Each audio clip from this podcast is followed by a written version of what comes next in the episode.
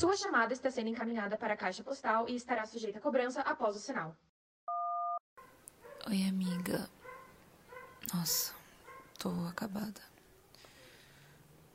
Sério, acabei de sair de um plantão de 36 horas. Isso não devia nem ser permitido, velho. Eu tô. Eu tô muito cansada. Eu saí do posto e tô indo direto pra casa da Vânia. Te falei disso, né? Eu acabei marcando com ela pra tirar essas tranças do meu cabelo. E cara, sério, eu nem, eu nem sei o que eu tô fazendo. Eu pedi pra ela tirar a trança pra ver se ela consegue dar uma alisada também. Sei lá, cansei.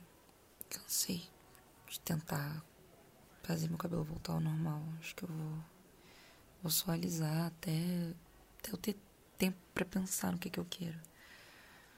Tô, tô falando isso contigo porque, cara, eu não aguento mais. Eu não, eu não tô aguentando.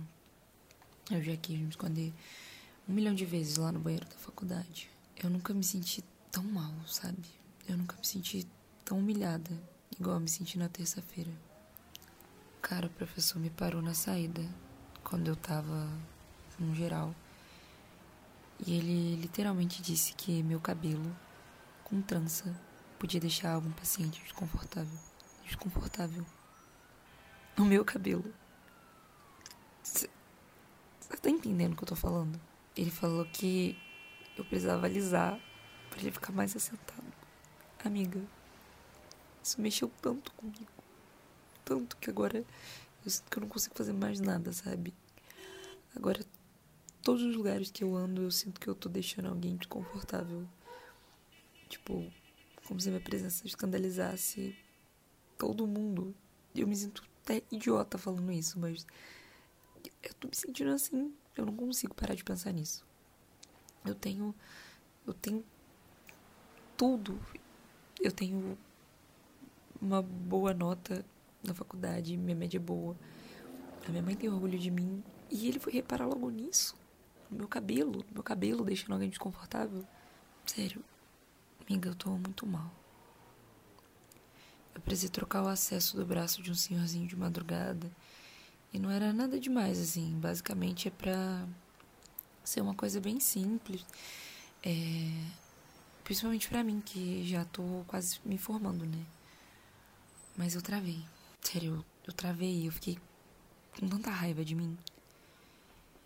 Amiga, sério, foi, foi muito vergonhoso.